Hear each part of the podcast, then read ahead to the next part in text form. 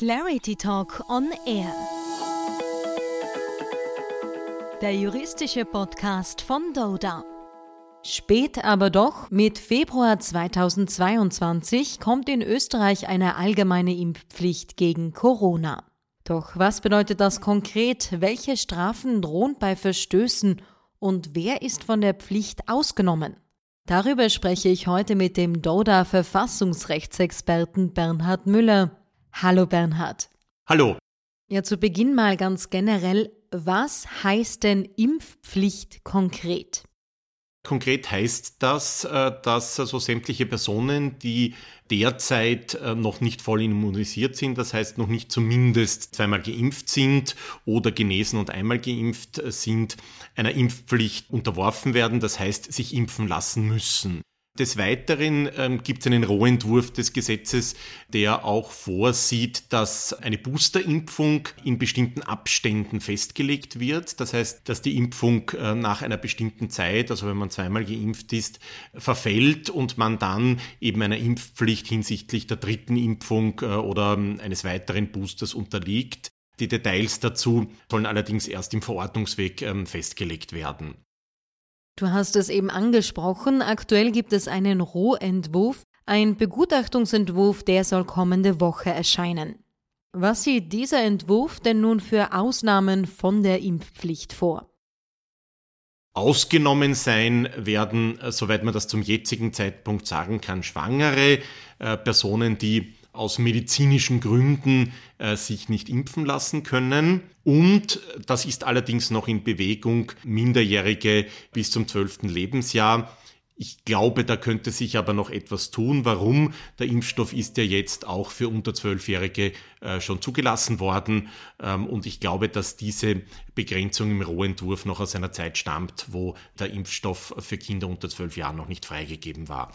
Was offen bleibt und der Gesetzesentwurf zwar anreißt, aber noch nicht löst, da warten wir auf die, die finale Version, ist die Frage, inwieweit wird ein genesenen Status anerkannt ähm, und damit eng in Zusammenhang stehend, inwieweit werden Antikörpertests, also wenn man einen hohen Antikörperspiegel hat, anerkannt, um von der Impfpflicht ausgenommen zu sein.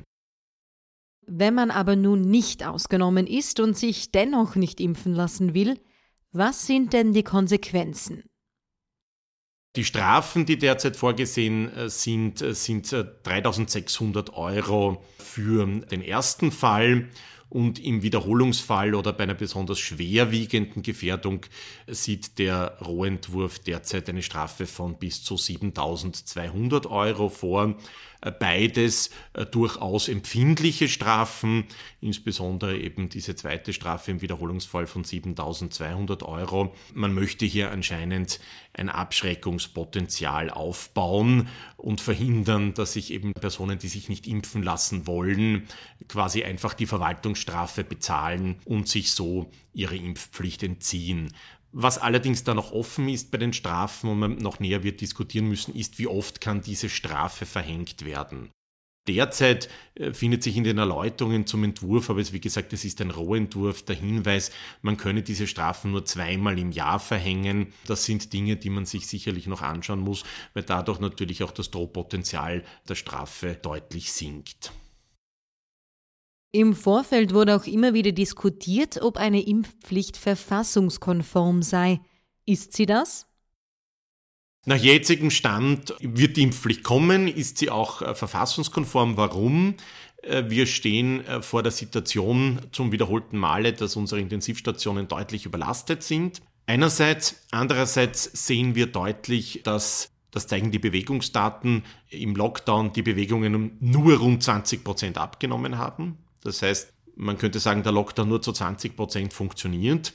Das heißt, wir stehen eben vor dem schwerwiegenden Problem, wie wir nicht jetzt nur kurzfristig, sondern auch mittel- und langfristig die fünfte Welle verhindern, wenn wir einerseits sehen, dass die freiwillige Durchimpfungsrate zu gering ist, andererseits sehen, dass äh, Lockdowns nicht mehr wirklich funktionieren. Hier wäre zwar auch die Exekutive gefordert, mehr zu kontrollieren, aber nicht richtig funktionieren und andererseits sehen, dass die Intensivstationen und das Gesundheitssystem überlastet ist. Und das ist aus meiner Sicht äh, der Treiber und die Rechtfertigung dafür, dass eben eine Impfpflicht aus verfassungsrechtlicher Hinsicht äh, zulässig ist und daher eben auch eingeführt werden kann.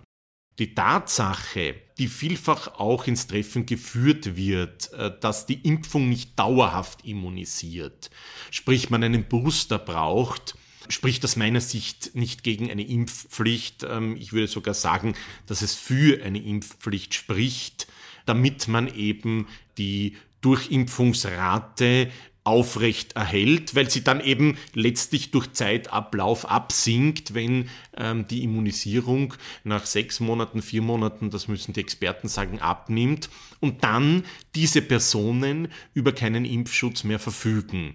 Das ist, glaube ich, ein ganz entscheidender Punkt, weil ich dann diese Personen auch rechtlich gesehen nicht mehr als geimpft betrachten darf und auch rechtlich gesehen nicht mehr privilegieren darf.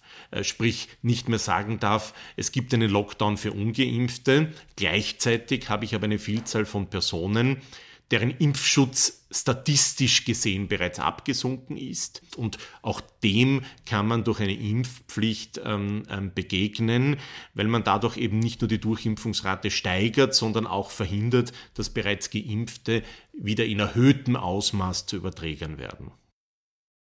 Heißt, eine Impfpflicht wird uns eine Weile begleiten. Die Impfpflicht kann uns eine Weile begleiten. Ähm, sie kann uns allerdings nur so lang begleiten, solange sie zur Aufrechterhaltung eben einer hohen Durchimpfungsrate notwendig ist, eben um die Überlastung des Gesundheitssystems der Intensivstationen zu verhindern. Ab dem Zeitpunkt, wo man sieht, dass die Hospitalisierungsrate, die Inzidenz dauerhaft, und ich betone dauerhaft abnimmt, ähm, wird man auch nicht mehr an einer Impfpflicht festhalten können. Das heißt also, der Gesetzgeber tut gut daran, dass er diese Impfpflicht nur vorübergehend einführt und dass er die Impfpflicht laufend auf ihre Notwendigkeit evaluiert. Ich meine auch, dass wenn sich, das müssen dann die Experten sagen, 75, 80, 85 Prozent äh, der Leute impfen lassen würden vor dem 1. Februar, dann wäre aus meiner Sicht ähm, eine Impfpflicht auch äh, verfassungsrechtlich nicht mehr zulässig. Denn wenn ich eine Art Herdenimmunität erreicht habe, bedarf es keiner Impfpflicht mehr. Aber laut aktuellem Stand durchaus verfassungskonform und so wird die Impfpflicht in Österreich mit Februar in Kraft treten. Bei Änderungen werden wir natürlich wieder informieren. In der Zwischenzeit, Bernhard Müller, vielen Dank für deine Zeit. Ja, sehr gerne. Danke für das spannende Gespräch.